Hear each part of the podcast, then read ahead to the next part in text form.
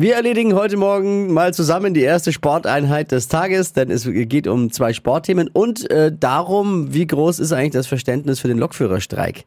In den drei Dingen, von denen wir der Meinung sind, dass ihr sie heute Morgen eigentlich wissen solltet, ein Service der Flo Kerschner Show. Thema 1, da gebe ich die Frage gleich mal an euch weiter.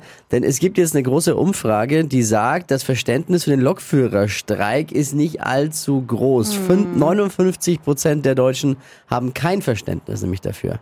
Der Rest hat Homeoffice oder pendelt eben im Auto. Ja. Aber jetzt mal ganz konkret die Frage an euch. Habt ihr Verständnis für den Lokführerstreik? Deutschland steht im Halbfinale der EM im eigenen Land, aber nicht, weil man gestern gegen Kroatien gewonnen hat, sondern weil vorher schon Österreich und Ungarn verloren haben. Also man wusste vorher schon, vor Anpfiff war das Spiel schon entschieden quasi. Man hat den Deutschen einfach angemerkt, dass sie im Kopf schon das Halbfinale hatten. Vielleicht wäre es eine gute Taktik für Freitag, wenn es gegen die Dänen geht. Wir könnten denen einfach erzählen, dass sie schon fürs Finale qualifiziert sind.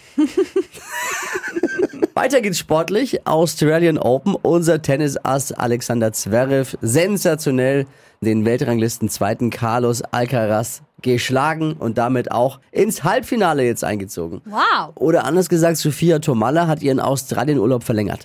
Das ist die Freundin von ihm. das ist schön. Der Zverev hat übrigens, äh, der, oder Alexander, wie wir ja Freunde sagen, ne, hat mit Blutblasen an den Füßen gespielt. Oh. Kann sich das vielleicht mal Dr. Bob angucken? Das waren sie, die drei Dinge, von denen wir der Meinung sind, dass ihr sie heute Morgen eigentlich wissen solltet. Ein Service der Flo Kerschner Show. Ready für den Donnerstag? Yes.